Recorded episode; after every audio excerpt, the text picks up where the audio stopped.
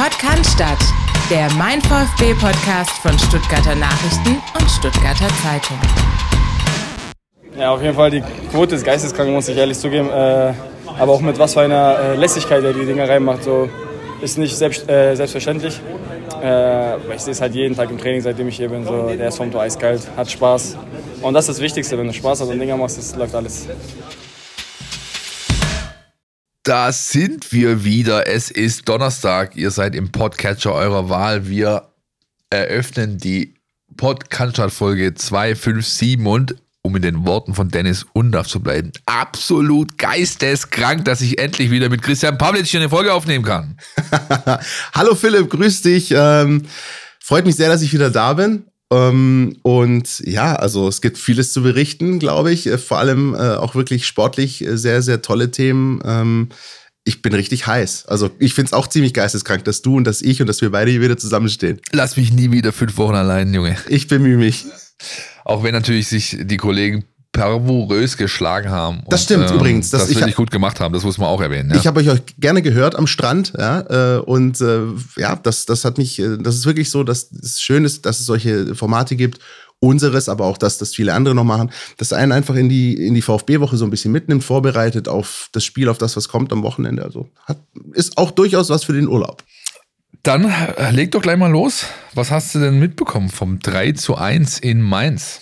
Ich habe es natürlich gesehen, wie alle Spiele, äh, weil ich bin ja so verrückt, dass ich, äh, also Urlaub ist schon okay, aber wenn der VfB kickt, dann will ich das eigentlich schon noch gucken und ähm, äh, vielleicht mal so ein bisschen das 3-1 äh, im Vordergrund betrachtet und dann aber auch so ein bisschen im Kontext der vergangenen Wochen und Monate. Das finde ich ganz spannend. Ähm, denn ich finde, dieses Spiel hat sehr, sehr viel gezeigt. Natürlich werden wir über Seru Girassi reden. Sehr, sehr, sehr ausführlich. Ähm, aber da haben wir so einen extra Part eingefügt. Ich finde, man kann auch ähm, generell über dieses Spiel sehr, sehr viel sagen, ähm, wo man auch durchaus eine Entwicklung äh, rauslesen kann, die der VfB vor allem unter Sebastian Hoeneß mitgenommen hat. Ich finde nämlich, äh, weiß nicht, wie du siehst, dass das ähm, so ein, so ein richtiges Knackpunktspiel war. Also, weißt du, die 5-0 Heimsieg, wenn nach 70 Minuten alles klar ist, ist natürlich super geil. Und gerade aus Fansicht ist es super. Oder wenn man halt in Leipzig auf den Deckel kriegt und da ist es auch noch 70 Minuten rum.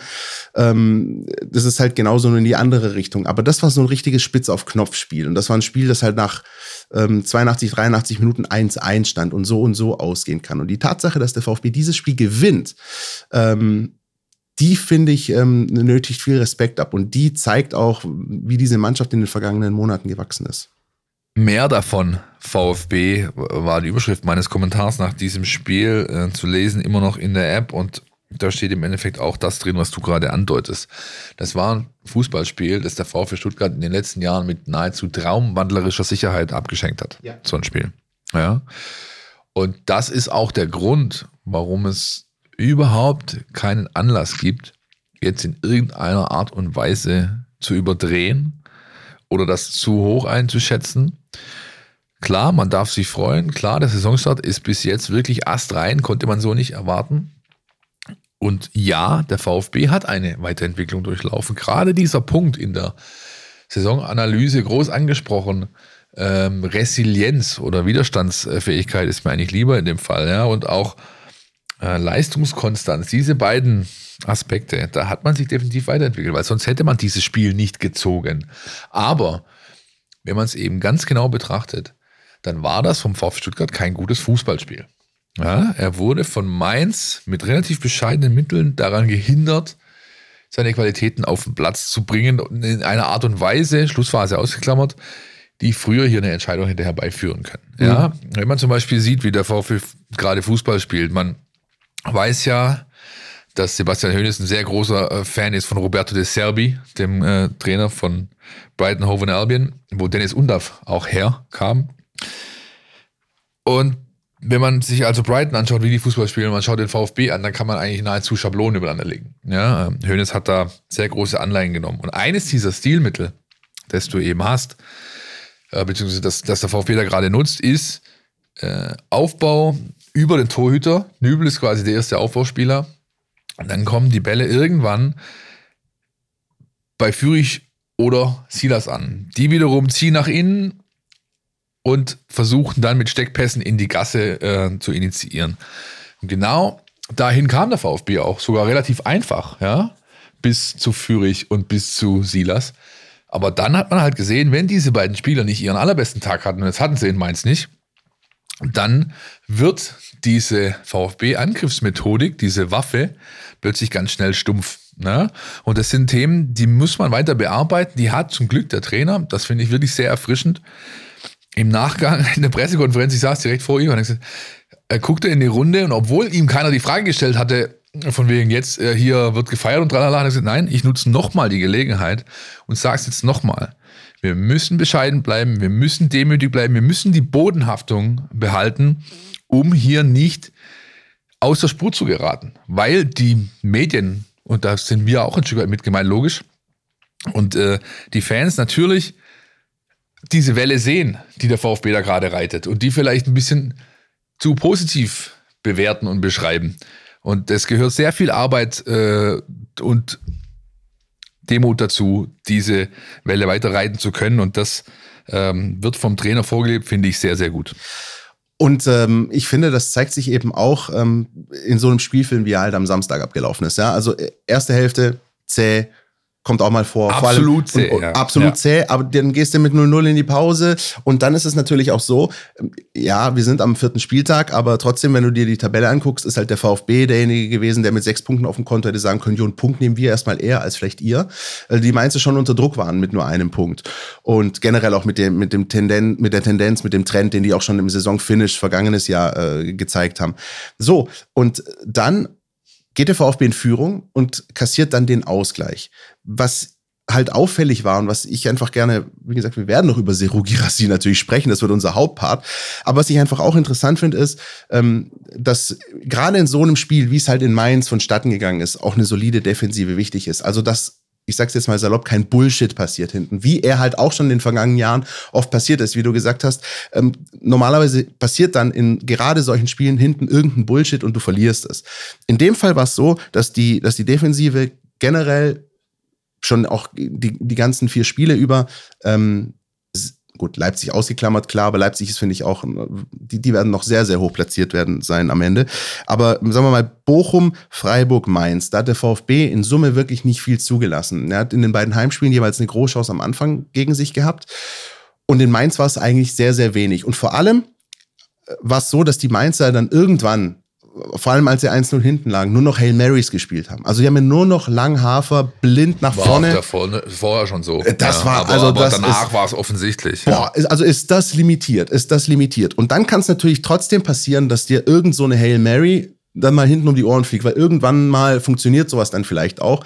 Und im Zuge dessen ist dann halt das 1-1 gefallen. Und jetzt kommt aber halt der entscheidende Punkt aus meiner Sicht. Da steht's 1-1 die Mainzer haben Aufwind. Bo Svensson pusht die Haupttribüne und das Stadion ist wach und alle denken, jetzt kommt der Moment, jetzt kommt die Wende. Und man guckt sich das an und denkt so, boah, wenn ich mir jetzt den VfB in den vergangenen Jahren anschaue, dann vermutlich, wir nehmen jetzt das 1-1 und eher fällt hier das 2-1 für Mainz als für den VfB. Und dann kommt halt der Moment, ähm, wo die Mainzer wieder hinten Fehler machen und der VfB ihn eiskalt ausnutzt und den Dreier mitnimmt. Und das finde ich halt einfach, ähm, das finde ich beeindruckend, dass, dass der VfB mittlerweile so weit gewachsen ist, als er halt sich von solchen ähm, Momenten im Stadion, auch im gegnerischen Stadion, nicht mehr so leicht den Schneid abkaufen lässt. Ja, das ist in Leipzig noch passiert. Da ist dann äh, Anfang zweite Hälfte kurz alles auseinandergeflogen. Äh, Mainz ist natürlich auch äh, deutlich schwächer als Leipzig, ganz klar. Aber in diesen Spielen, wo der VfB so, wo, wo wir vor der Saison gesagt hätten, da sollte der VfB eigentlich tabellarisch vielleicht drüber stehen oder in den Spielen den Dreier holen, da macht er es halt jetzt. Und das finde ich bemerkenswert, dass diese Mannschaft ähm, in den vergangenen Monaten so ein, so ein, so ein Gewinnergehen entwickelt hat. Ähm, zumindest solche Spiele nicht mehr zu verlieren, aber eher zu gewinnen, als sie am Ende noch abzugeben, wie früher mal. Und das, das hat mir sehr, sehr imponiert am Samstag, weil ich glaube, du saßt im Stadion, ich saß vorm Fernseher ich glaube, als es 1-1 stand, hätten wir vielleicht beide gesagt, komm, jetzt nehmen wir den Punkt, ne? Nee. Hättest du nicht? gesagt, nee. Nee, nee, nee, so bin ich nicht. Aber also. Okay, das stimmt. Ich, ich, weiß, ich merke, ich war zu lange weg von dir. Ja, nein, also ich, ich mein, das, äh, ich bin noch weit entfernt davon, das abschließend bewerten zu wollen. Ja. Das sind Indizien, die dafür sprechen, dass diese Entwicklung vollzogen wird gerade, ja. Aber wie nachhaltig die ist, das wird sich halt erst noch weisen müssen. Defensivverbund, vollkommen korrekt. Der VfB hat einen einzigen Fehler gemacht in diesem Spiel. Und das war ein Stellungsfehler von Hiroki Ito. Mhm. Ja, der unterschätzt diesen Ball, geht dann mit dem Rücken zur Situation in das Kopfballduell. Dadurch erst kann der Ball überhaupt bei Barkok landen, der flankt und dann macht Barrero das Tor. So, das war der einzige Fehler in 90 Minuten. Und wenn ich beispielsweise anschaue, was Sagadu da auf dem Rasen äh, gebrannt hat und auch Anton natürlich, dann ist das wirklich, wirklich stark. Da, danke, war, dass du es ansprichst. Sagadu ist also der köpft ja alles weg momentan. Das ist schon, das ist schon Wahnsinn. Keine Ahnung, ich gucke ja, wir gucken ja während dem Spiel und in Datenbanken hast Echtzeitdaten alles und du siehst dann da plötzlich zwei Kampfquoten, die sind halt einfach, also ja. quasi nahezu flawless, also bei 100 Prozent. Und das über lange, lange Zeit dieses Spiels, das ist schon aller Ehren wert. Ja. Wobei, auch da nochmal, der, es ist das Kollektiv, das gut arbeitet. Ja, du hast zwei Ausnahmespieler an beiden Enden des Spielfelds, einen vorne, einen hinten, ja, Nübel, äh, Girassi. Aber zwischendrin hast du ein, ein, richtig gutes Kollektiv und dazu ist nicht nur die, da ist nicht nur die Abwehrreihe gefragt, ja, sondern es ist die ganze Mannschaft, die da gut arbeitet.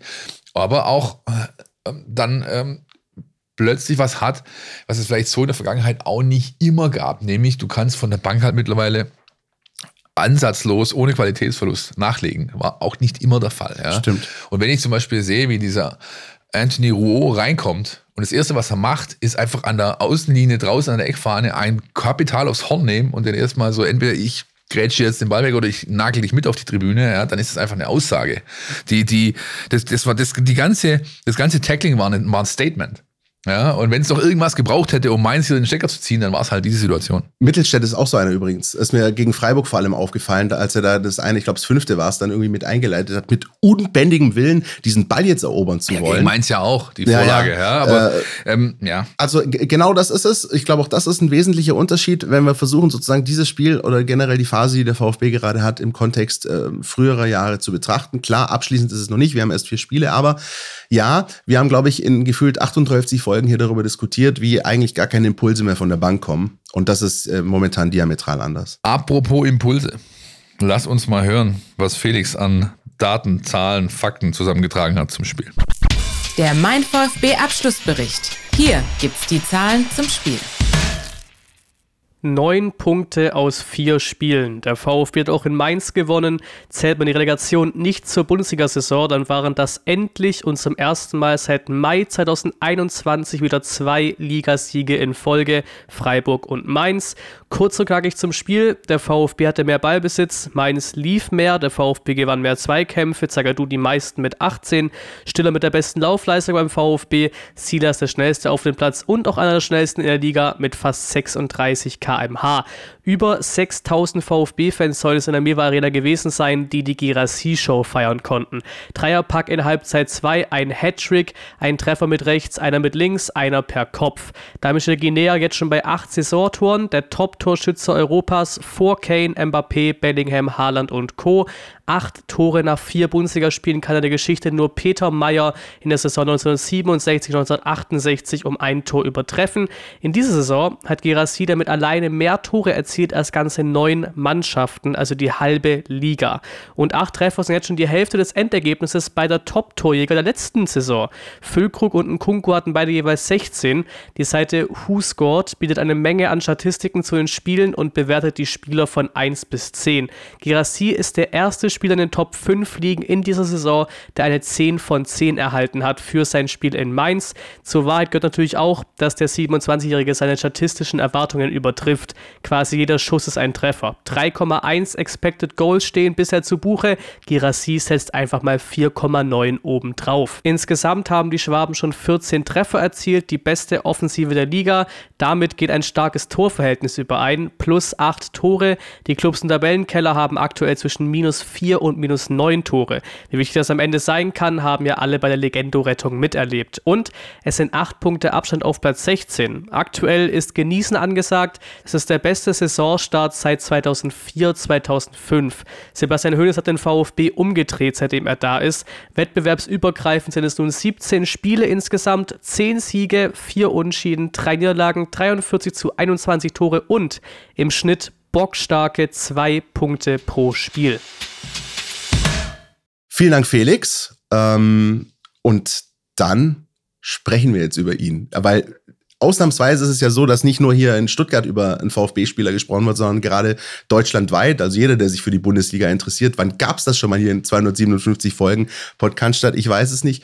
Seru Girassi. Es ist, boah, also ich habe äh, am, am Samstag, als er dieses dritte Tor erzielt hat, äh, habe ich wirklich nur mit dem Kopf geschüttelt und habe ähnlich wie Dennis Unlauf gesagt, krank, krank. Also wenn du, wenn du so eine Phase hast, also das ist ja unfassbar. Und dann ähm, ist es dann einfach in diesem Moment auch der perfekte Hattrick gewesen. Die Engländer, also für die Engländer, ich glaube eigentlich auch für mich und für dich wahrscheinlich auch, ist der perfekte Hattrick das, was Seru Girassi am Samstag vollzogen hat, nämlich ein Tor mit rechts, ein Tor mit links und ein Tor mit dem Kopf.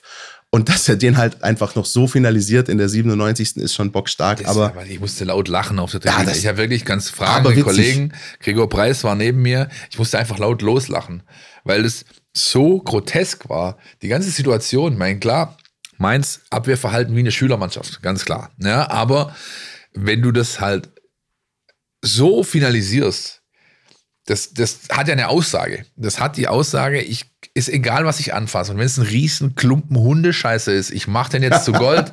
ja, ja, das ist Wahnsinn. So ist Sowas es. kannst du eigentlich nur dann machen, wenn du wenn du die perfekte Welle einfach direkt auf der, du bist direkt auf dem Wellenkamm oben und, und stehst da und denkst jetzt so, mir kann einfach gar nichts mehr passieren. Ich mache das jetzt so. In einer, also man kennt es ja vielleicht von sich selber auch, ähm, dass es manchmal so gibt so Situationen, da denkst du nicht, das ist, das, das ist intuitiv, was sich da abspielt, ja. Und genau so sagt er ja auch selber, ähm, das Wichtigste ist, wenn du da vorne stehst, gar nicht so viel nachzudenken. Mach einfach, mach, ja. Und, und, und eine, ein Traum von einem Tor ich finde, man hat sowas beim VfB lange nicht mehr gesehen. Ähm, ich, es gab mal eine Phase, die Mario Gomez mal beim VfB hatte. Ich glaube, da hat er dann mal vier Tore gegen Wolfsburg geschossen und irgendwie hat er dann am Ende auch noch irgendwie die Arme in den Himmel gehoben. Keine Ahnung, was soll ich machen? Es geht halt gerade einfach alles rein. Ähm, das ist schon, das ist schon echt krass. Und was ich aber halt bemerkenswert finde, und das ist das, was ich, was, glaube ich, jedem auffällt, der sich, der sich mit Fußball auf, auskennt und nicht nur Lothar Matthäus, der schon seit März Seru Girassi zu den Bayern herbeireden wollte. Er ist einer, der instinktiv weiß, was in dem Moment jeweils das Richtige ist. Und das hat man in Mainz halt wunderbar gesehen. Ähm, er wählt den Chip, wenn er den Chip wählen muss. Er wählt den strammen Schuss, wenn der stramme Schuss zu wählen ist. Er wählt äh, die ganz verrückten Dinge wie beim dritten Tor. Ähm, er hat auch schon Tore gehabt, wie beispielsweise das allererste Saisontor gegen Bochum, ähm, wo er weiß, wann man das Ding einfach nur unter den Giebel nageln muss.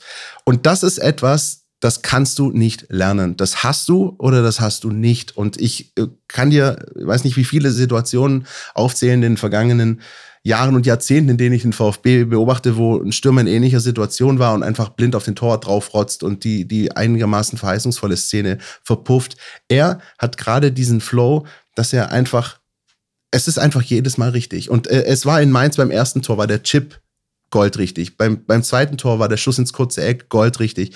Und das ist, ähm, das ist so beeindruckend, ein, ein, ein Spieler im VfB-Trikot zu sehen, der sowas äh, macht gerade, ehrlich gesagt. Bevor jetzt Christian Pavlic hier in Tränen ausbricht ja, und wir den, den Gerassi Deep Dive äh, überhaupt erst noch vor uns haben, gehen wir jetzt immer mal kurz in die Werbung, nur zum Abkühlen. Ihr wisst ja, Freitag ab 1 macht jeder seins. Aber bevor ihr ins Wochenende geht, müsst ihr noch eine Sache erledigen. Eure Mails checken und den Mein VfB Newsletter lesen. Da steht alles drin, was ihr braucht, um rund um die Weiß-Roten mitdiskutieren zu können. Jetzt sofort abonnieren unter meinvfb.de.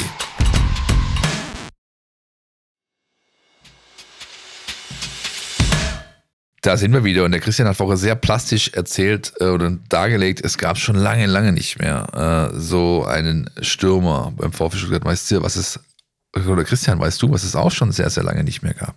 Ähm, was? Dass jemand äh, acht Tore nach vier Spielen hatte? Girassi, Girassi. Girassi. Oh ja. Girassi. Sprechchöre. Sowas habe ich schon lange, lange nicht mehr gehört beim VfB Stuttgart, dass ein Spieler so bedacht wurde.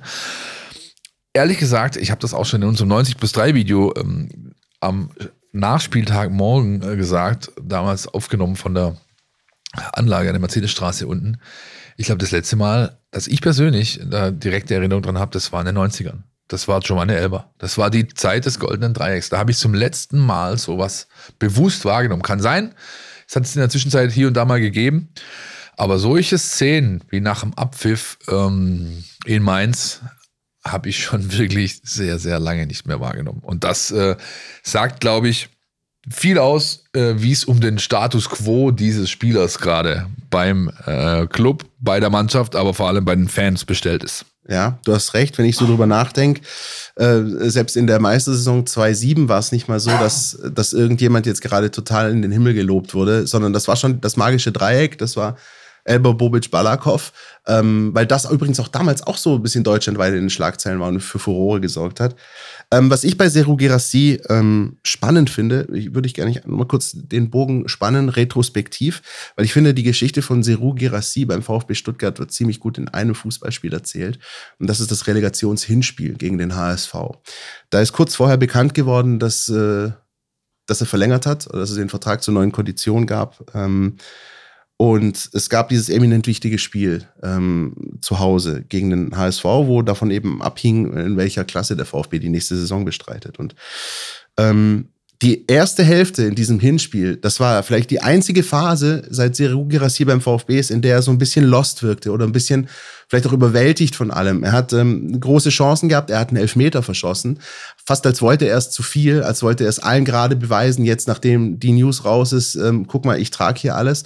Und so sagen wir, zwischen der 35. und 45. war die einzige Phase, wo man kurz gedacht hat, oh, hoffentlich zerbricht er jetzt nicht an dem ganzen Tova Boho und an dem Druck. Und dann gab es aber auch da schon aufmunternden Applaus. Und dann schießt er in der zweiten Hälfte per Kopf nach einer Ecke das 3-0. Und diese Liebe, die Seru Girassi da vom Stadion zuteil wurde, in diesem Moment, als er dieses 3-0 erzielt hat, das ist mir persönlich sehr, sehr hängen geblieben und vielleicht auch ihm persönlich, weil das war so ein richtiges, also da hat ein, ein ganzes Stadion einen Spieler äh, sprichwörtlich in den Arm genommen, äh, als er dieses Tor erzielt hat und hat ihm gezeigt, pass auf, jeder verschießt mal einen Elfer, jeder macht mal einen Fehler. Du hattest vielleicht nicht die beste erste Hälfte, aber wir wissen, was wir an dir haben. Und ich glaube, das hat er in dem Moment gespürt. Vor allem hat das, genau, und vor allem hat das entsprechend gewährt. Das ist andersrum nämlich genauso.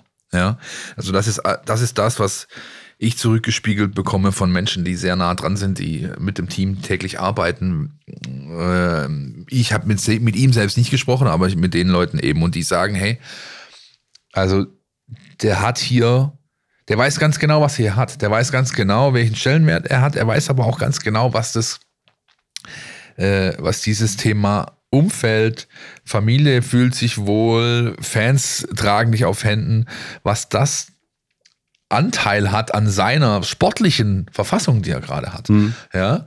Und dazu kommt noch, er hat eben auch nicht nur diese sportliche Welle, die er gerade reitet, er hat halt auch ein, sag ich mal, hierarchisches Machtvakuum gesehen, gespürt und füllt es jetzt aus, nämlich das, das Wataru Endo hinterlassen hat. Ja, der, der, der Krieger, der Kämpfer, der Kapitän, der Anführer, der, das Gesicht dieser Mannschaft, der ging nach Liverpool über Nacht quasi. Dadurch hat sich natürlich was verändert und da ist ein Loch entstanden. Nicht nur durch die Leistung, die Endo natürlich in jedem Spiel gebracht hat, sondern eben auch durch die Rolle, die er intern in der Kabine, die er hierarchisch ausgefüllt hat. Und diesen Raum hat sich Girassi genommen, er füllt ihn aus, er wird von der Mannschaft selbst, von seinem Team auch genau da gesehen, ja. Und er ist jetzt hier der Chef. Er ist jetzt hier der Anführer. Er ist jetzt hier das Gesicht. Dazu kommt noch, wie gesagt, den kannst du wahrscheinlich gerade nachts um vier wecken, ihm ein Bein auf den Rücken binden und eine Flasche äh, Wodka intravenös reinnageln. Er macht dir immer noch vier Buden. ja. ja. Also, das, das, ähm, ja, ist das natürlich sehr überspitzt formuliert, aber das, das gefühlt kommen da halt gerade so viele Dinge zusammen zu einem Perfect Match, wie man so schön sagt. Und ähm, ja, ich bleib nur genießen, solange, solange es, ähm, solange es äh, hält, dieses Momentum, genießen, genießen, mitnehmen und sich einfach drüber freuen, dass da gerade so viel zusammenpasst. Warum Fußball übrigens auch sehr viel mit äh, das Führen, dem Führen einer glücklichen Beziehung zu tun hat. Aber das besprechen wir ja. in einer anderen Folge. Aber es gibt da doch durchaus einige Parallelen, wenn ich ja. genießen, solange es noch gut ist. Ne? Ähm, nee, das ist ein wichtiger Punkt, den du ansprichst. Denn ähm, Abgang Endo und auch Abgang Mavropanos Sosa, da sind wichtige Stützen gegangen. Waldemar Anton ist der neue Kapitän, der macht das auch wunderbar. wie ich finde, Natürlich. vor allem im Ja. Defensivverbund. Gehört viel dazu. Auch, auch, also wenn man ganz ehrlich ist, bei aller, bei aller Lobhudelei und bei allem Ding, es gehört natürlich auch dazu, dass Mainz dir halt zweieinhalb von den drei Dingern einfach hinlegt. Durch kapitale Fehler, ja. Die, die muss natürlich erstmal ausnutzen, klar, aber die sind hingelegt, diese Tore. Ja, und weißt du aber, äh, einen Kapitän zu haben ist ja gut, das ist das eine, aber das andere, das hast du gerade angesprochen, das ist halt einfach auch das Wichtigste, dass das Gerüst, dass ein Gerüst da ist oder Ja. so eine, so eine, so eine äh, Achse, Ja. ja. wie man so schön sagt.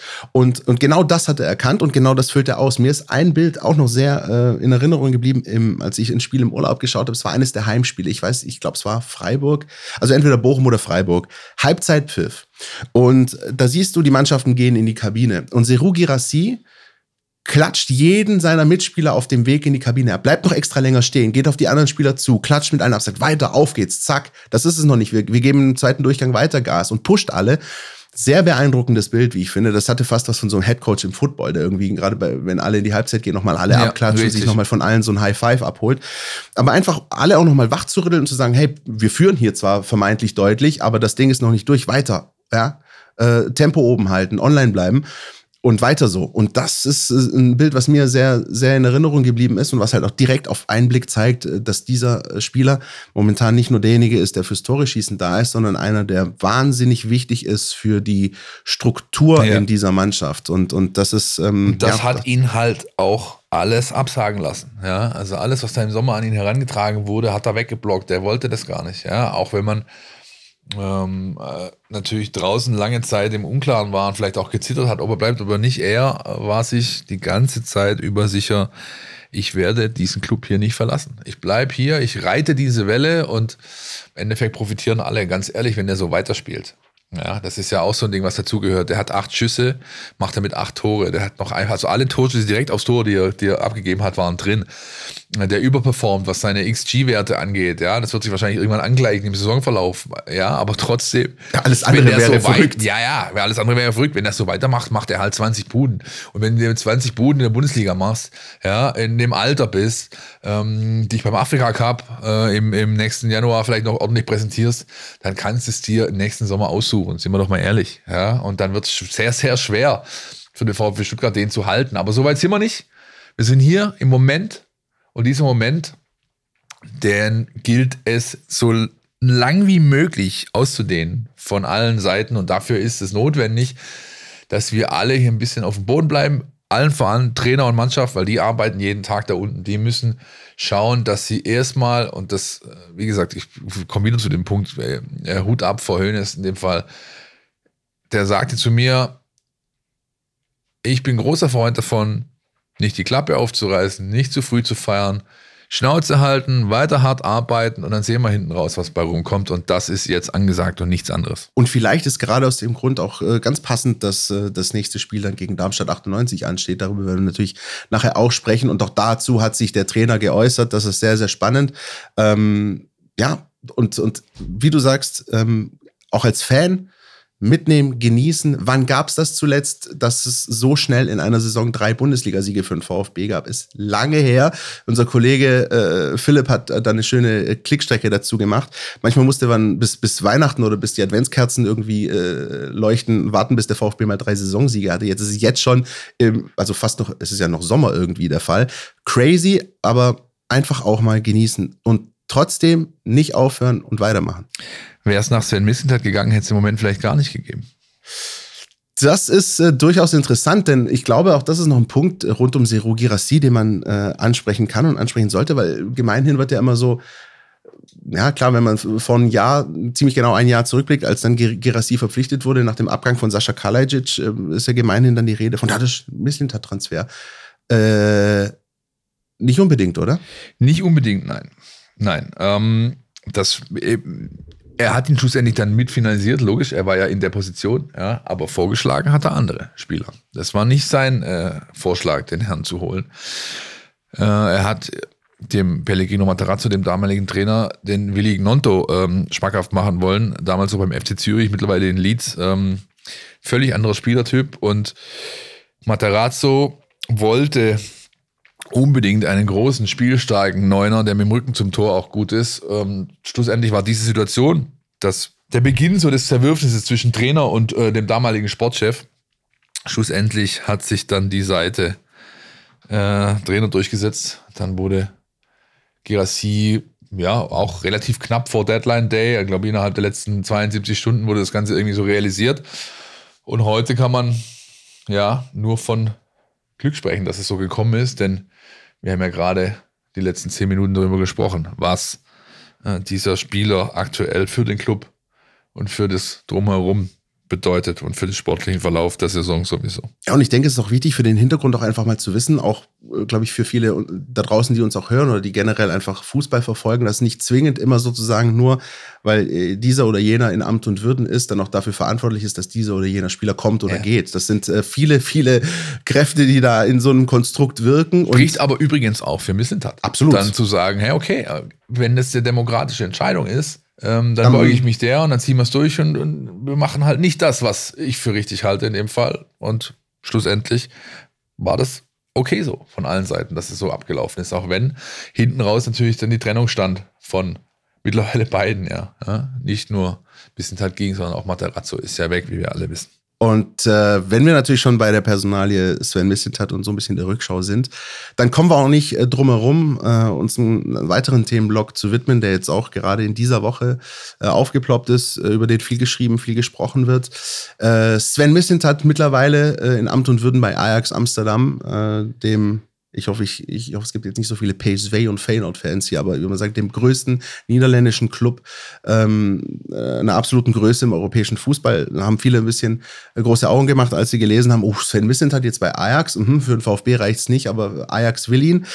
Auch hier gibt's mm, ja mittlerweile äh, Nachrichten, äh, Meldungen, äh, die, die laut werden, die ähm, darüber berichtet wird. Und auch wir, in, in Person sogar du, Philipp, ähm, und unser Gregor Preis haben sich auch schon damit damit befasst, dass es mittlerweile auch für Sven Missentat bei Ajax Amsterdam äh, Gegenwind gibt. Da droht möglicherweise Ungemach und es geht um den Transfer von Borna Sosa vom VfB Stuttgart zu Ajax. Was weißt du, was kannst du uns sagen? Das ist soweit korrekt. Ähm, es soll einen Interessenskonflikt geben und zwar jenen, dass dieser Transfer von Borna Sosa von AKA Global durchgeführt wurde, dass die Agentur von Arthur Beck dem Bruder von Andreas Beck, der hier mal vom VfB ähm, lange Zeit gespielt hat. Der schon bei uns mal im äh, Podcast Richtig, genau, richtig.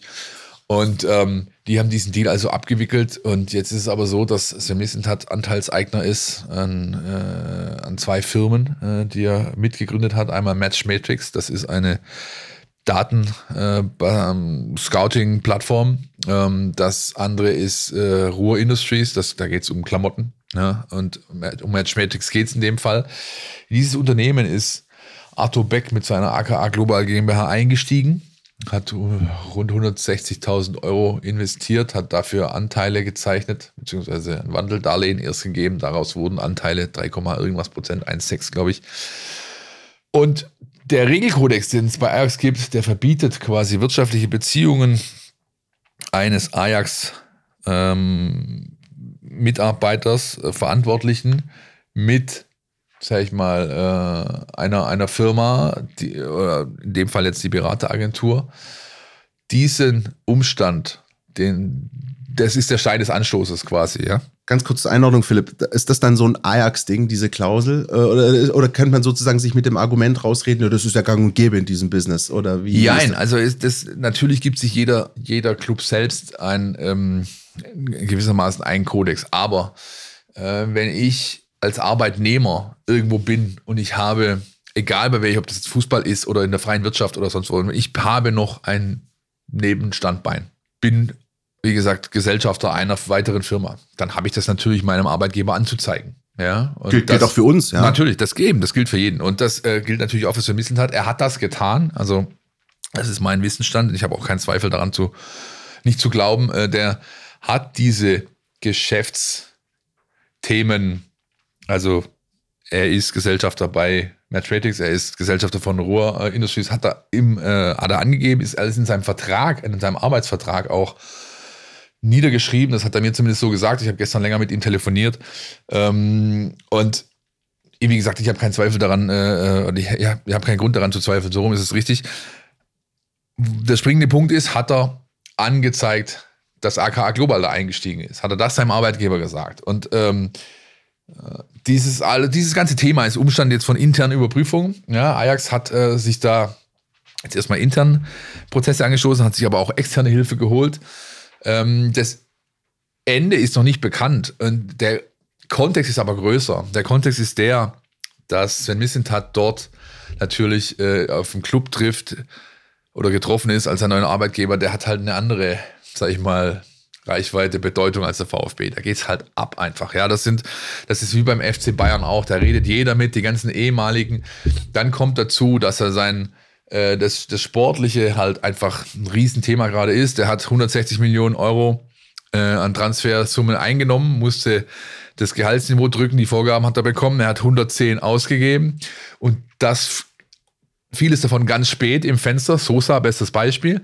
Und da greift halt noch nicht ein Rädchen ins andere. Der Trainer ist auch, ähm, das ist halt alles so nett eingespielt sozusagen. Und wenn ein Verein wie Ajax Amsterdam von den ersten vier Spieltagen äh, auf Platz 12 steht, dann kommen sie natürlich alle aus den Ecken. Ja, dann kommt hier dein Andy van der Meyde, dann kommt ein Raphael van der Vaart, dann kommt der Marco van Basten. Alle sagen natürlich, oh, das ist zu wenig, das ist nicht Ajax standesgemäß und überhaupt, da stimmt ja hinten und vorne nicht. Und ähm, also er hat mir im Gespräch gesagt, dass er persönlich nicht mehr glaubt, allzu lange bei Ajax Amsterdam tätig zu sein und dass er auf jeden Fall äh, damit rechnet, dass das hier sein Ende bedeutet, ob es sofort ist oder aber, dass man sich nach der Saison dann trennt. Ja. Ähm, es soll wohl auch schon einen Nachfolger für ihn geben und und und und und. Also das ist der der ähm, größere Gesamtkontext. Ja, dann scheint es schon so zu sein, dass man nach Mittel und Wegen sucht, Herrn Missintat ähm, halt wieder loszuwerden, auf Deutsch gesagt. Es ist echt eine, eine ziemlich verquere Gemengelage. Ajax ist wirklich ein ganz besonderer Club und zumal, die haben ja auch noch sportlich sowieso Druck, denn. Das ist äh, es ja. Die haben jetzt äh, die kommen, heute Abend gegen Marseille, glaube ich, also Donnerstagabend spielen sie. Ja. Genau, und sie, äh, im Gegensatz zu PSW und Feyenoord, die Champions League spielen, spielt Ajax in Anführungsstrichen nur Europa League. Ja. Also die haben schon, die nehmen schon ein Päckchen mit aus der vergangenen Saison und wollen halt wieder die Nummer eins werden und da ist das halt gerade alles nicht so förderlich. Da ist alles nicht so förderlich. Äh, nichtsdestotrotz ist es natürlich äußerst ungeschickt, ganz ehrlich, dass solche Thematiken jetzt ans Licht kommen und man sollte, und das muss ich Sven Missentat sicherlich schon selbst ankreiden, man sollte es eigentlich tunlichst vermeiden, dass solche Geschäftsbeziehungen überhaupt zustande kommen, weil sie natürlich immer Gegenstand von im, im Schwäbischen sagt man Geschmäckle, ja, das sowas hat halt einfach immer, das riecht, ja, und, und dass dann da Leute, ähm, sage ich mal, Prozesse angestoßen werden, ist, ist, äh, ist einfach nur naheliegend. Und das übrigens äh, passiert auch beim VfB jetzt, ja, weil auch die müssen natürlich gucken, wir mal zu. Also ähm, äh, Arthur Beck, AKH Global, die gehen hier alle auch ein und aus. Sven hat in seiner Zeit hier beim VfB viel Deals auch mit denen gemacht. Ist da alles sauber gelaufen? Wurde da alles rechtzeitig angezeigt und an? Ist da einfach alles wasserdicht? Auch diese Überprüfung findet aktuell statt. Der VfB Aussichtsrat guckt sich alles an, wird auch diese Ergebnisse dann einer externen Stelle übergeben, soll, die sollen auch nochmal prüfen, damit da einfach nachher gesagt werden kann, hier lief alles entsprechend korrekt ab. Ja. Weil genau das ist, finde ich, der, der entscheidende Punkt, auch gerade vielleicht auch für unsere Hörerinnen und Hörer. Die könnten natürlich auch völlig zu Recht sagen, Missintat ist nicht mehr da, Sosa ist nicht mehr da, was interessiert uns, was bei Ajax Amsterdam passiert? Ähm, das heißt, die entscheidende Frage, sag ich mal, aus unserer kleinen Bubble hier ist natürlich, ähm, hat das auch ähm, beim VfB äh, Auswirkungen ge gehabt? Äh, hat das möglicherweise ja. beim VfB Methode gehabt? Äh, Gab es solche Geschichten möglicherweise eben auch hier, wo rückblickend auch nochmal drauf geschaut werden äh, muss? Du hast es gerade angesprochen, das wird getan, du hast es auch in deinem äh, Text äh, angesprochen, auch da beispielsweise die Geschichte rund um Volker Struth und Amos Pieper und was da alles war, ja, sehr gerne nachlesen bei uns in der App. Ganz ehrlich, es gibt, also dieses Business besteht quasi, das ist eine einzige Grauzone. Es geht eigentlich nur um die Schattierungen des Graus, in dem, in, über das wir hier, über das wir hier diskutieren. Ja, ähm, diese, diese, diese Büchse der Pandora hat nicht Sven Wissens geöffnet. Er weiß halt nur auch, ähm, sag ich mal, das, das Spiel mitzuspielen. Ja, aber die Branche an sich ist, also äh, äh, als Freund des Anglizismus, äh, rotten to the core, ja. Also da, da, ist, da ist einfach eigentlich nichts mehr zu retten, ja. Ähm, und wenn du halt, sag ich mal, gewisse Deals machen willst und wenn du gewisse Talente unter Vertrag nehmen willst, dann musst du halt mitspielen. Und ähm, das kann man alles verwerflich finden. jetzt aber ähm, an der Causa Sven Mislintat, aka Global, den, den, das sage ich mal, den, den, den Untergang des Abendlandes zu, zu, zu prognostizieren. Also das ist dann vielleicht auch ein bisschen zu hoch gegriffen. Und das finde ich einen wichtigen Punkt, den würde ich nämlich auch gerne anmerken. Ähm, es gibt ein paar Dinge auch, für die unser Podcast steht. Äh, das eine sind vielleicht äh, Trash-TV-Referenzen von mir.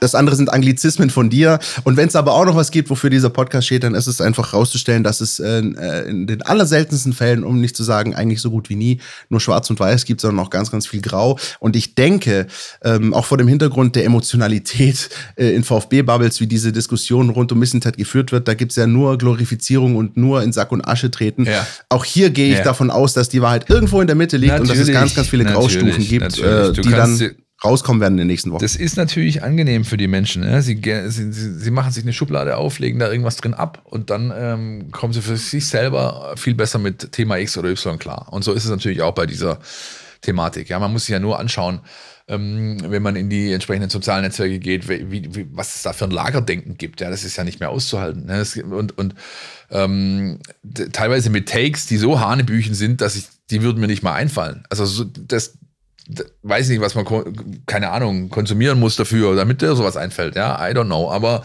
aber äh, ich kann nur jedem raten, ähm, sich ein möglichst breites Bild zu machen und versuchen auch mal einen Schritt zurückzugehen und die Gegenseite zu verstehen, wenigstens mal Argumenten zu folgen, dann kann daraus vielleicht ein etwas breiter aufgestelltes Meinungsbild ähm, entstehen. Und das wird, das garantiere ich euch, immer aus einer gehörigen Portion Grau bestehen.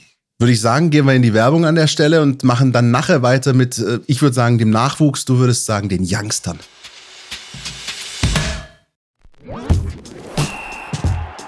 Du willst nicht nur jede Woche den Podcast hören, sondern zu jeder Zeit voll über den VfB Stuttgart informiert sein?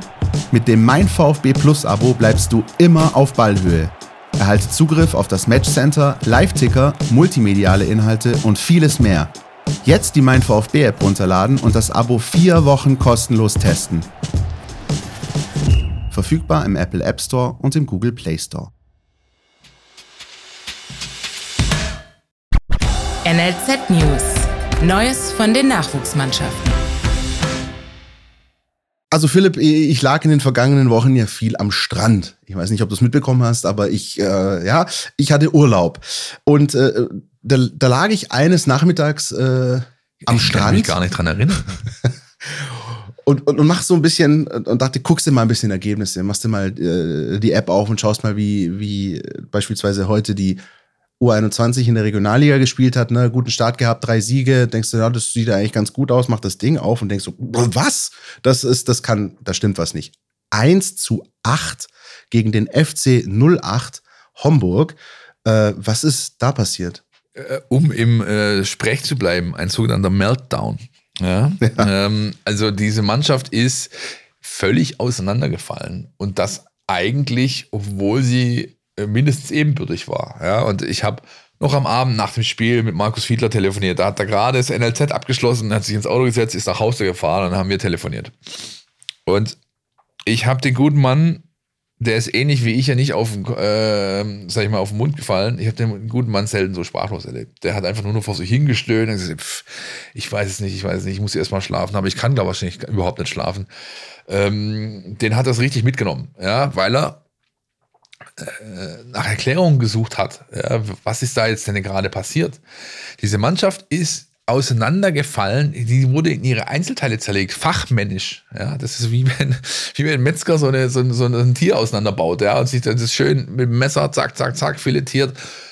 Der hat, er, er sagte mir, die haben, die haben einfach weitergemacht. Also die haben, normalerweise, wenn du siehst, okay, dir, dir schwimmen hier die Fälle davon, du stehst 1,3, 1,4, du wirst das Ding hier nicht mehr biegen, ja, dann machst du was? Schadensbegrenzung. Du stellst dich hinten rein, machst, machst einen Riegel, machst das Ganze dicht und versuchst das hier irgendwie halbwegs anständig über die 90 Minuten zu bringen.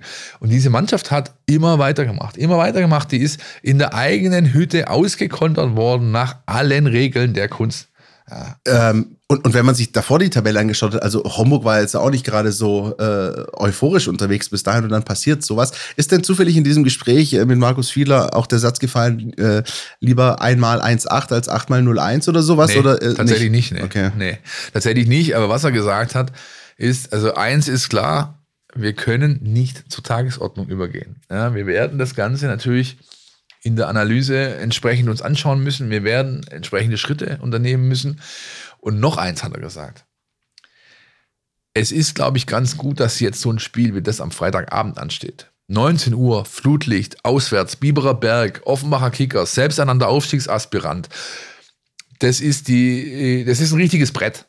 Ja, und das ist, glaube ich, ganz gut, dass so ein Spiel ansteht, weil jeder weiß, was da gefordert ist. Es ist gar kein äh, Anlass, sowieso nicht, aber auch kein Grund gegeben, jetzt vielleicht ein bisschen nachzulassen, sondern einfach versuchen, das aus den, aus den, aus den Klamotten zu schütteln und dann äh, gegen Offenbach zu zeigen, dass das ein Ausrutscher war, ein einmaliger und äh, die Bühne die ist entsprechend Freitagabend Biberer Berg, wie gesagt, Flutlicht, habe ich alles schon erwähnt, da wird auch was los sein. Da kommen ordentlich Leute. Das ist ein richtiges Fußballspiel. Nicht so, wir kicken jetzt gegen FC-Astoria 2 irgendwie an einem Freitagabend bei Nieselregen irgendwie an der Autobahn draußen auf so einem Kunstrasenplatz, sondern das ist ein richtiges Fußballspiel.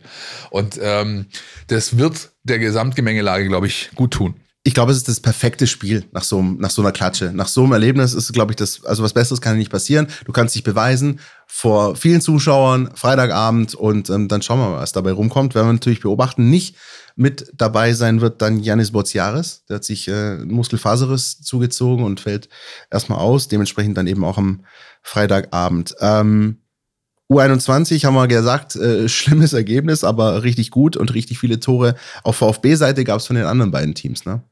Ja, richtig. Die U19 hat sich äh, diesen einmaligen Ausruster, äh, Ausrutscher am, zu Beginn auch zu Herzen genommen. Seitdem läuft bei der Truppe von Nico Willig. Ja. 6-1 gegen Augsburg kann man mal so machen. Äh, nächste Aufgabe Sonntag 13 Uhr auswärts Ingolstadt. Eine leichte Auswärtsaufgabe, ja. Oder eine auf dem Papier leichte. Natürlich muss man es erstmal spielen, aber da ist eine gute Chance, da nachzulegen. Und die U17, die grüßt weiter von der Tabellenspitze da unten in der U17 Bundesliga. 4-0 gegen Mainz. Mainz immer ein, ein, eine Standortbestimmung. Immer, wird immer sehr gute Jugendarbeit gemacht. Wenn du das Spiel 4 0 gewinnst, dann sagt das was aus über dich. Nämlich Gutes. Und ähm, da geht es jetzt am Samstag, 11 Uhr, auswärts beim Jan in Regensburg. Regensburg übrigens schöne Stadt, kann ich euch nur empfehlen. Geht da mal hin. Ähm, kleiner touristischer Ausweg aus äh, Salz. Wie, äh, was? Ja, jedenfalls. Ich verliere, Regensburg. Ich, ich verliere gerade äh, die Spur. Ja. Re Regensburg kenne ich eigentlich von diesem kleinen Jungen, der damals bei der Mini-Playback-Show bei den Wonneproppen war. Und äh, egal, kann man auf YouTube nachschauen. Ich will dich nicht damit belangen. Aber Regensburg, schöne Stadt, hast okay. du recht. Dann würde ich sagen, next one. VfB Frauen. Die Highlights aus der Hafenbahnstraße. Präsentiert vom Brustring Frauen Podcast. Grüß Gott, Litzam. Was gibt's Neues aus der Hafenbahnstraße? Ja, da ging's endlich wieder los mit dem Spielbetrieb. Da konnten nämlich die VfB-Frauen auf heimischem Platz mit dem VfL Herrenberg nicht nur einen ehemaligen Regionalligisten, sondern mit Kira Artmann und Maxi Adler auch zwei ehemalige Mitspielerinnen begrüßen. Die Mannschaft von Heiko Gerber begann engagiert und konnte nach einem schönen Steckpass bereits in der neunten Minute das 1 zu 0 von Jana Beuschlein feiern. Von der Leichtigkeit der ersten Minuten war dann aber erstmal nicht mehr viel zu sehen. Was folgte, war ein zweikampfbetontes zähes Ringen um die Oberhand, insbesondere im Mittelfeld. Zwar hatte der VfB meist dieselbe und konnte sich auch einige Chancen erarbeiten, allein der Ball wollte nicht ins Tor. Zum Ende hin wurde es dann auch auf und neben dem Platz etwas hitziger, was eine gelbe Karte für den Herrenberger Trainer zur Folge hatte. Insgesamt ist der VfB ganz klar unter seinen Möglichkeiten geblieben und hat auch nicht die beste Leistung gegen einen starken Gegner gezeigt. Nichtsdestotrotz sind drei Punkte drei Punkte und es gilt sich nun auf das kommende Spiel vorzubereiten. Da wartet nämlich eine ganz besondere Aufgabe für die Mädels des VfB. Am kommenden Wochenende geht es in dem Derby auswärts gegen die zweite Mannschaft des KSC. Dieses beginnt anders als angekündigt um 15.30 Uhr und nicht um 17.30 Uhr. Ein besonderes Spiel, aber auch hier geht es vornehmlich darum, die drei Punkte mit nach Württemberg zu nehmen. Beim Krankenstand ist zu vermelden, dass Vanessa Freier wegen muskulärer Probleme im Oberschenkel weiterhin ausfällt. Dafür dürfte Nadine Geiring trotz Wadenproblemen fürs Wochenende eine Option sein. Ab sofort stehen den Frauen Mittwoch und Donnerstag Mittagseinheiten in Form von Potenzialtraining zur Wahl an. Also auch da tut sich was. Und auch in Sachen Durchlässigkeit ist Positives zu vermelden. Livinia Haas von der U17 trainiert ab sofort mittwochs abends und Florentina Holz ebenfalls U17 mittwochs mittags bei der ersten Mannschaft mit. Auch Fahrer Jusofovic steigt dienstags abends in das Training mit der ersten Mannschaft ein. Ja, und das war's aus der Hafenbahnstraße. Bis nächste Woche. Tschüss! VfB Stuttgart gegen SV Darmstadt 98. Freitagabend, 20.30 Uhr. Flutlicht, Spätsommer, geiler Kick, kühles Bier, leckeres Würstchen. Jetzt übertreib mal nicht. Ja, Äh, komm. Also, Heimspiel gegen die Lilien, die ihres Zeichens, wie ich finde, übrigens die schönste Tormelodie äh, Deutschlands haben. Aber Richtig. darüber sprechen wir dann, wenn das Auswärtsspiel ansteht. Ähm, wie gefährlich ist dieses Spiel? Mal ganz rhetorisch gefragt. Äh, hochgefährlich, meiner Ansicht nach, weil Darmstadt besser ist als ihre Tabellenposition. Es hat, glaube ich, das Spiel letzte Woche ganz gut gezeigt. Ähm, und weil natürlich immer diese leichte Gefahr im Hintergrund mitschwingt, wenn du so einen Gegner hast. Aufsteiger, Freitagabend, volles Haus, zu Hause. Äh, auf dem Papier leichte Aufgabe. Das ist eigentlich das Mäz Wiesle dafür, dass du nicht an dein Leistungslevel kommst. Und da musst du hin, weil sonst hast du gegen Darmstadt nicht viel zu melden, sage ich euch ganz ehrlich. Für mich ist, ähm, es klingt jetzt plakativ, aber ich sage es jetzt trotzdem, für mich äh, ist dieses Spiel die ultimative Chance für Sebastian Hoeneß zu zeigen, dass er besser ist als Tim Walter.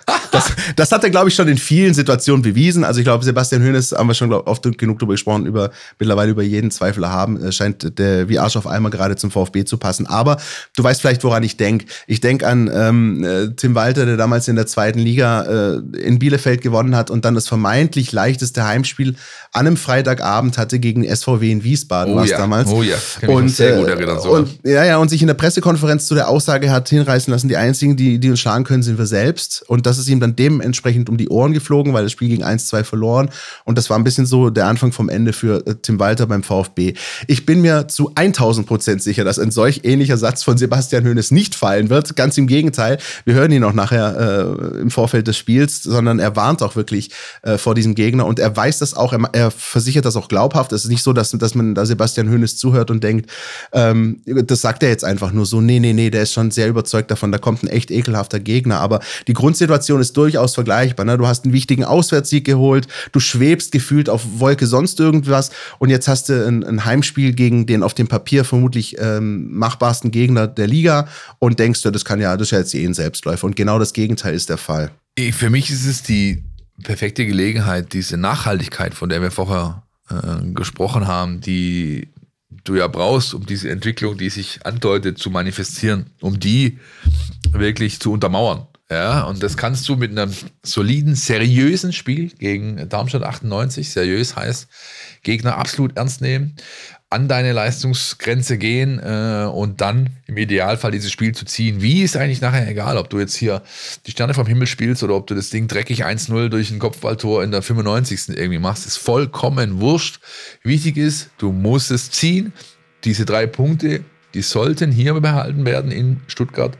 Und dafür brauchst du eben mehr als warme Worte, sondern du brauchst eine ordentliche, solide, seriöse Leistung. Und dazu, denke ich, ist die Mannschaft aktuell in der Lage, wenn sie es schafft, auch Widerstände im Spiel zu überwinden, so wie es die in Mainz auch gab, dass Dinge nicht so laufen, dass Spieler nicht ganz da sind und wo sie sein können und so weiter. Wenn du diese Sachen managen kannst, handeln kannst, dann kannst du gegen Darmstadt was holen und damit hast du einen weiteren Schritt Richtung ähm, ja, Bestätigung dieser aktuellen Entwicklung gemacht. Ich weiß übrigens nicht, ob man es hört, aber irgendwie über uns wird gerade hier im Pressehaus gebohrt. Also War falls- letzte Folge auch schon so, aber man hat es, glaube ich, hinten raus nicht gehört. Okay, alles klar, ja, dann ist gut. Sehen. Dann, also falls sehen. ja, dann, dann tut es uns natürlich leid und wir hoffen, dass dieser Podcastraum auch nächste Woche noch bestehen bleibt. Ähm, wer weiß, wer weiß, wer weiß. nicht, dass der gleich von oben irgendwas. Ja, ja. Äh, so. Naja, also Wahrscheinlich kommt gleich Tim Walter durch die Decke und wird dir mal erzählen, was da. Ja, ja. mit seiner Wasserflasche ja meinst du? möglich, möglich. Ähm, also ich finde es wirklich sehr, sehr spannend, dieses Spiel. Ähm, äh, einfach weil auch vor dem Hintergrund von äh, der höhnischen äh, Heimbilanz, die der VfB bisher hat. Ich weiß nicht, ob das schon, ich habe es noch gar nicht so viel gelesen und gehört, ehrlich gesagt. Aber Sebastian Hoeneß hat seit Amtsantritt beim VfB Stuttgart genau ein Pflichtspiel im heimischen Stadion verloren. Äh, weißt du, welches es war? Nein, aber du wirst es mir sicherlich gleich sagen. Das war das Pokal-Halbfinale gegen Eintracht Frankfurt. Ach, das, guck an, ja, ich war gerade ehrlich gesagt abgelenkt von dem Bohrgeräusch. Aber, äh, ja. Das Pokal-Halbfinale, das nach 1-0 Pausenführung noch mit 2-3 unglücklich verloren ging, auch in dem der VfB auch eine Halbzeit lang eine sehr gute Leistung geboten hat, aber auch in der Bundesliga nichts, nada niente, keine Niederlage. Es gab ein paar Unentschieden, aber unter anderem auch gegen Leverkusen sehr respektabel. Ähm, es gab auch gegen Dortmund das 3-3 und ansonsten hat der VfB unter Hoeneß zu Hause rasiert. Und ähm, das ist natürlich äh, genau die Gelegenheit, auf der einen Seite das zu untermauern, auf der anderen Seite halt äh, durchaus die Gefahr, wenn man sagt, naja, jetzt kommt Darmstadt, ähm, dass man da halt eben nicht irgendwie auf die Schnauze fliegt. Ich bin aber trotzdem ziemlich optimistisch, weil ich denke, ähm, die Mannschaft hat das äh, sehr, sehr gut verinnerlicht. Ähm, erinnert mich auch ein, ein bisschen an die Situation, ähm, wie Sebastian Hoeneß das vor der Relegation kommuniziert hat und sagt, die Spieler sind ganz klar im Kopf, die wissen, ein Spiel, das nächste Spiel, ein Schritt nach dem anderen. Wir können uns für, von dem, was wir bisher gemacht haben, äh, nichts kaufen. Und wenn das eben drin ist in diesem Team, äh, dann kann man da sehr optimistisch sein. Plus, ich will jetzt nicht, die, ich will jetzt nicht alles madig machen und sonst irgendwie was. Wir hatten es vorher beim Main-Spiel davon, dass ich gesagt habe, ich hätte dann irgendwann kurz vor Schluss auch das 1-1 genommen natürlich würde jetzt keiner frohlockend nach Hause gehen, wenn beispielsweise dieses Heimspiel gegen Darmstadt unentschieden ausgeht. Aber rein tabellarisch und rein, wenn man sich die Saisonziele anschaut, ist es halt so, dass der VfB mit neun Punkten und Darmstadt mit einem Punkt momentan so dasteht, dass jetzt auch ein Punkt dem VfB nicht wehtun würde. Ja? Und, und das ist schon mal auch ein Pfund, dass du eben dir erarbeitet hast durch diese ersten Spieltage. Da fängt schon an, Christian. Da fängt schon an. Wenn du jetzt an, wenn du jetzt meinst, Naja, ich hier denke- irgendeinen Take raushauen zu können, dass der VfB Stuttgart eigentlich mit dem Punkt zufrieden sein könnte gegen einen Aufsteiger, da fängt schon an. Da fängt schon an, sag ich dir. Ich, ich sag nicht zufrieden sein könnte, aber sage ich mal so, wenn jemand eher noch gezwungen ist, dieses Spiel zu gewinnen, dann sind es die Darmstädter, zumal das die wirklich, ja logisch. Ja, zumal die wirklich ein sehr kompliziertes Spiel letzte Woche hatten äh, gegen Gladbach. Man weiß nicht so recht bei, bei Darmstadt. Ne? Ähm, äh, irgendwie, man, sie haben schon ein Heimspiel gehabt gegen Union, wo sie in Überzahl irgendwie vier Dinger gekriegt haben. Ähm, sie haben teilweise natürlich in, in Leverkusen, das ist, würde ich aber nicht so äh, sehen. Also ich würde sagen, das Auswärtsspiel von Darmstadt in Leverkusen ist ein bisschen zu vergleichen mit dem Auswärtsspiel des VfB in Leipzig. Das sind gerade zwei Mannschaften, die äh, über den Dingen stehen und wo man halt auch mal hoch verlieren kann. Ähm, also Darmstadt hatte da schon äh, ein schwieriges Programm und hatte dann aber, und das finde ich halt eben ähm, interessant, am vergangenen Sonntag dieses Heimspiel gegen Gladbach, wo sie gesagt haben, naja, und ich glaube nicht nur Darmstädter, sondern wo auch alle gedacht haben, naja, wenn die jetzt mal anfangen mit Dreiern und Punkten, dann sollte es dann eigentlich zu Hause gegen Gladbach funktionieren. Und dann führen die nach 10 Minuten 2-0. Unter anderem Maglica mit einem wunderschönen äh, Kopfballtor. 3-0 zur Pause und du denkst so, okay, alles klar, ähm, äh, Darmstadt holt jetzt hier den ersten Sieg und der VfB ist nicht äh, der Aufbaugegner ausnahmsweise, sondern Borussia Mönchengladbach. Dann unglückliche rote Karte, Unterzahl, Gladbach kommt zurück und am Ende geht dieses Spiel Darmstadt-Gladbach 3-3 aus und keiner weiß so wirklich, was er damit machen kann. Ähm, deswegen ist Darmstadt halt, finde ich, gerade in so einem, in so einem schwierigen Fahrwasser. Ne? Sie haben dur durchaus gezeigt, was sie können. Punktetechnisch sieht es halt bisher noch äh, sehr, sehr mau aus. Ist eigentlich zu wenig für das, was sie gezeigt haben, ganz klar. Ja. also zu wenig auf der Habenseite. Ähm, apropos Habenseite, lass mal hören, was Felix zusammengetragen hat an Daten zum Gegner. Sehr gerne. Der Mein VfB Gegner-Check. Unser Blick in die Datenbank. Nach vier Spieltagen bedeutet die Partie VfB Stuttgart gegen Darmstadt 98 auch Platz 4 gegen Platz 17. Der Aufsteiger hat bisher nur einen Punkt auf dem Konto. Schauen wir mal in die Daten der bisherigen Bundesliga-Saison hinein. Der VfB hat bisher 56 Torschüsse abgefeuert und 14 Tore erzielt. Darmstadt schoss nur siebenmal weniger aufs Tor, erzielte aber ganze neun Tore weniger. Das ist der große Unterschied zu dem VfB der letzten Saisons. Die Schwaben sind jetzt effektiv. Darmstadt hingegen hat die meisten Pfosten- und Lattenschüsse der Liga bisher. Zwei der drei Stück von der VfB-Leihgabe Luca Pfeiffer. Bei den gehaltenen Torschüssen sind beide Teams stark. Nübel steht bei 16, Schuhen bei 20, ligaweit Platz 5 und Platz 2. Mit der Wolfsburger Leihgabe Bartol Franjic haben die Darmstadt den zweitbesten Passspieler der Liga, was die Passquote angeht, 96,91 Prozent. Beim VfB ist Zagadou der Beste mit 89,45 Prozent. Als gesamte Mannschaft hat der VfB die bessere Passquote, 87,2 Prozent, Platz 4. Darmstadt ist hier auf Platz 10 10. In den gewonnenen Kopfballduellen schleicht sich der VfB nach vorne, nun auf Platz 8. Darmstadt ist hier Vorletzter. Individuell belegt Zagadou den geteilten vierten Platz mit 21 Stück. Nun geht es in den Tabellenkeller. Bei den gewonnenen Zweikämpfen liegt der VfB auf Platz 14, Darmstadt ist letzter. Weiter mit den intensiven Läufen VfB Platz 16, Darmstadt Platz 18. Sprints VfB auf 17, Darmstadt auf 18. Laufdistanz VfB Relegationsplatz 16, Darmstadt Abstiegsplatz 18. Bisher gab es nur sechs Heimspiele gegen Darmstadt, drei Siege, ein Unentschieden, zwei Niederlagen. Davon sind aber auch nur zwei relativ aktuell, ein 2 zu 0 2015 und eine 1 zu 3 Niederlage 2020. Im VfB-Kader gibt es keinen mit Darmstädter Vergangenheit.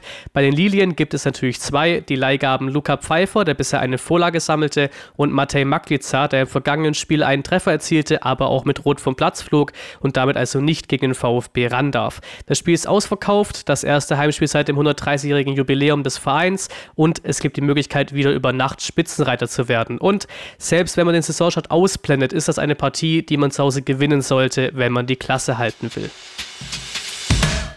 Christian. Philipp? Nach dem Datenpart zum Gegner kommt meistens was in unserer Sendung? Die Player to Watch. Die Spieler, die es zu beobachten gilt, ja, um mal von der Anglizismenquote ein bisschen runterzukommen äh, beim Gegner. Du hast dir wen ausgesucht, Christian. Ich habe mir Tim Skarke ausgesucht. Und warum? Ähm, erstens, weil er ähm, am vergangenen Wochenende gegen äh, Gladbach, wie ich finde, vor allem im ersten Durchgang mit einer der besten war bei den Darmstädtern, weil er ein sehr, sehr schönes Tor erzielt hat. Und auch deswegen, weil er dem VfB schon in die Suppe gespuckt hat. Ähm, weiß nicht, ob du dich daran erinnerst, es war nicht im Trikot von Darmstadt 98, sondern es war im Trikot seines Geburtsorts, der da ist. Ich weiß nicht, dass er einen Geburtsort hat. Kann, können Geburtsorte ein Trikot haben? Nee, aber er hat quasi im Club Ah. gespielt, in dessen Ort er geboren wurde. Erst FC Heidenheim. Ach, okay, nee, das wusste ich nicht. gebürtiger Heidenheimer ähm, und äh, hat damals in der zweiten Liga ähm, im Heimspiel des VfB gegen Heidenheim das Siegtor der Heidenheimer zum 2-1 geschossen. Das war auch so ein, War so ein das dieses Spiel, wo Josip Brekalo diesen, diesen Banger rausgehauen hat? War Brekalo hat in Heidenheim getroffen. In, ah, okay. Das war dann die Rückrunde und, und äh, Tim Skark hat sozusagen, das, das wird oft verdrängt, dieses Spiel, glaube ich, aus VfB-Sicht. Offensichtlich, also bei mir zumindest. ja, äh, denn der VfB hat sein Heimspiel gegen Heidenheim da, das war die erste Zweitligasaison, verloren. 1-2. Ähm, und Tim Skarke hat das, hat das entscheidende Tor äh, für die Heidenheimer erzielt. Also er weiß, auch da war das an einem Freitagabend, äh, er weiß, wie es ist, an einem Freitagabend dem VfB beim Heimspiel in die Suppe zu spucken. Ähm, mittlerweile ist viel passiert, viele Jahre sind vergangen. Ich finde, er ist zu einem sehr soliden Spieler auch weiterhin gereift, ist da seinen Weg gegangen und ist, glaube ich, so ein Typ, der Darmstadt 98 auch sehr, sehr gut verkörpert. Also genau das, was sie sind. Ähm, äh, Hemdsärmliche Arbeitertruppe, meinst du? Genau, sowas, genau. Da, da, das habe ich gesucht. Und, äh, de und dementsprechend äh, ist das einer, den, ähm, den man im Blick behalten sollte. Und dennoch, wenn ich sozusagen hingehe und mir die, die Pendants auf VfB-Seite anschaue, würde ich sagen, individuell ist der VfB besser besetzt. Das ist jetzt keine große äh, Weisheit, Captain aber. Obvious. Hallo, Captain Obvious. Danke, aber, aber natürlich musst du das halt dementsprechend noch zeigen. Das heißt, du musst das tun, was Gladbach im ersten Durchgang nicht getan hat, nämlich gleich zeigen, pass auf, ihr seid gut, wir respektieren euch, aber wir sind besser. Erst recht hier zu Hause. Und Tim Skark ist so ein Spieler, dem du das ziemlich schnell zeigen musst, weil sonst äh, macht er solche Dinger wie letzte Woche. Wen hast du? Marvin Melem. Ah ja. Marvin Melem, nicht nur, weil er mal beinahe beim VfB gelandet ist, es war sehr, sehr knapp, sonst wäre der junge Mann äh, wahrscheinlich immer noch im Brustring-Trikot unterwegs, aber vor allem deswegen, weil ich solche Spieler lieb, liebe, ja, den muss ich ganz ehrlich sagen, ja, also Mittelfeldspieler, die diese, diese Taktgeber sind, die technisch gut sind, die laufstark sind, aber trotzdem auch bissig im Zweikampf und, wie im Falle von Melem, auch immer für ein Tor gut sind. Ja, der Mann ist, glaube ich, unter den besten Torschützen Darmstadts, wenn man die letzten ein, zwei Jahre sich so anschaut. Und was ich auch noch ganz äh, süß finde, der ist so klein. Ich, ich habe den vor kurzem auf dem Flughafen getroffen. Ja. Ich war äh, tatsächlich ähm, auf dem Rückweg von Sheffield äh, über Birmingham zurückgeflogen mit dem VfB-Fan zusammen. Herzliche Grüße an dieser Stelle, wenn du es hörst. Ähm, und dann sind wir auf der in Frankfurt gelandet, viel zu spät, wir mussten durch einen halben Flughafen hechten und auf einer dieser riesigen Laufrolltreppen, die ja quasi nicht nach oben gehen, sondern der Länge nach, ähm, da die Gänge lang, äh, steht plötzlich eine Gruppe Darmstädter und da war Marvin Mehler mit dabei, da waren die auf dem Weg, um mit Darmstadt gegen Liverpool in Preston zu spielen. Die haben da ähm, auf dem Platz von Preston North End, glaube ich, haben die gegen Liverpool ein Testspiel gemacht in ihrer Vorbereitung.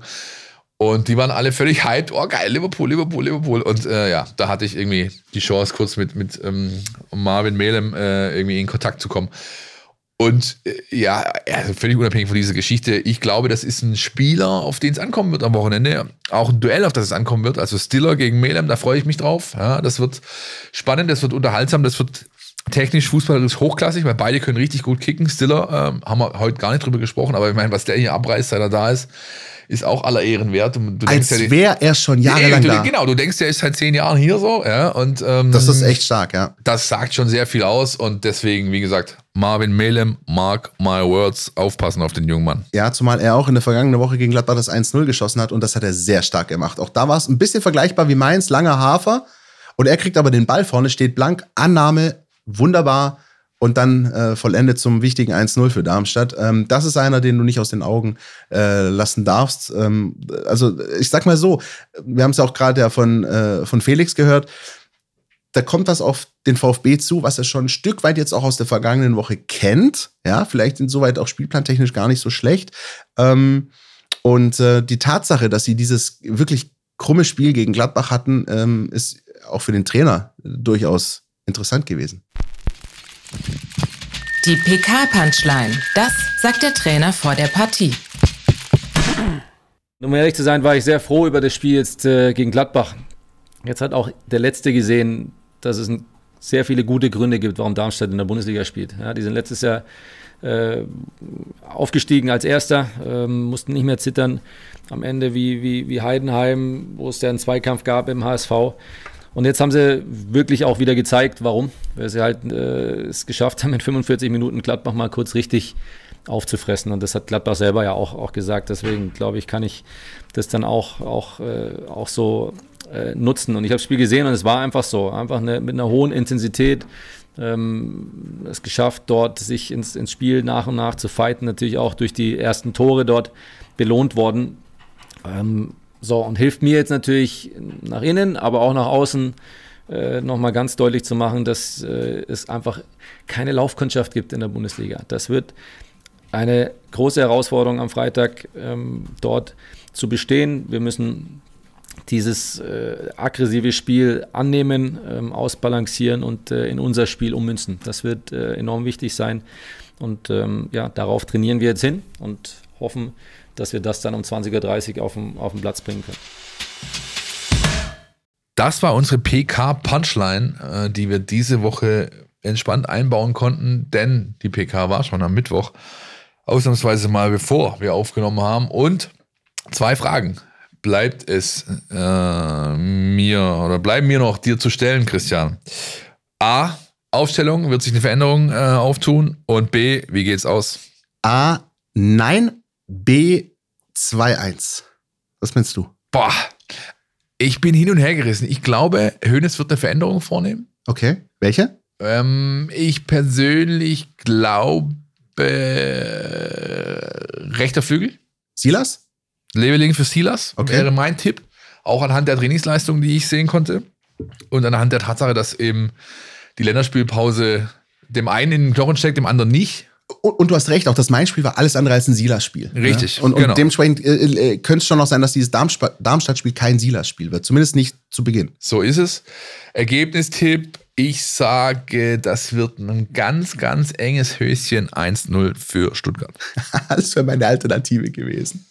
Also gut, immerhin. Äh, sind Danke, wir- dass du mir gelassen hast. Gerne. Aber immerhin sind wir nicht so verrückt zu sagen, es gibt das nächste 5-0. Das wäre ja auch wirklich auch aberwitzig, so wie die Tore von Girassi in Mainz. Ja, das kann natürlich passieren. Ich meine, Mainz, äh, Mainz, Darmstadt hat ja auch gezeigt, dass sie dann schon in der Lage sind, leider ja, aus ihrer Sicht auseinanderzufallen. Also wenn du eine 3-0-Führung hergibst zu Hause, dann äh, macht das normalerweise was mit dir ja, und sagt dann natürlich auch was aus. Ja, aber ich glaube eher, es wird ein richtig, richtig hartes Stück Arbeit und der VfB hat am Ende das glücklichere Ende. So. Ich würde sagen, das schauen wir uns an. Freitagabend ist es alles dazu gesagt. Ähm, Nur nicht von jedem. Hä? hier war schön wieder mit dir hier. Ja, absolut. Ich habe richtig, mich hat, also ich habe ein bisschen Gänsehaut, so ein ganz kleines bisschen bin ich geil, muss ich sagen. Ja.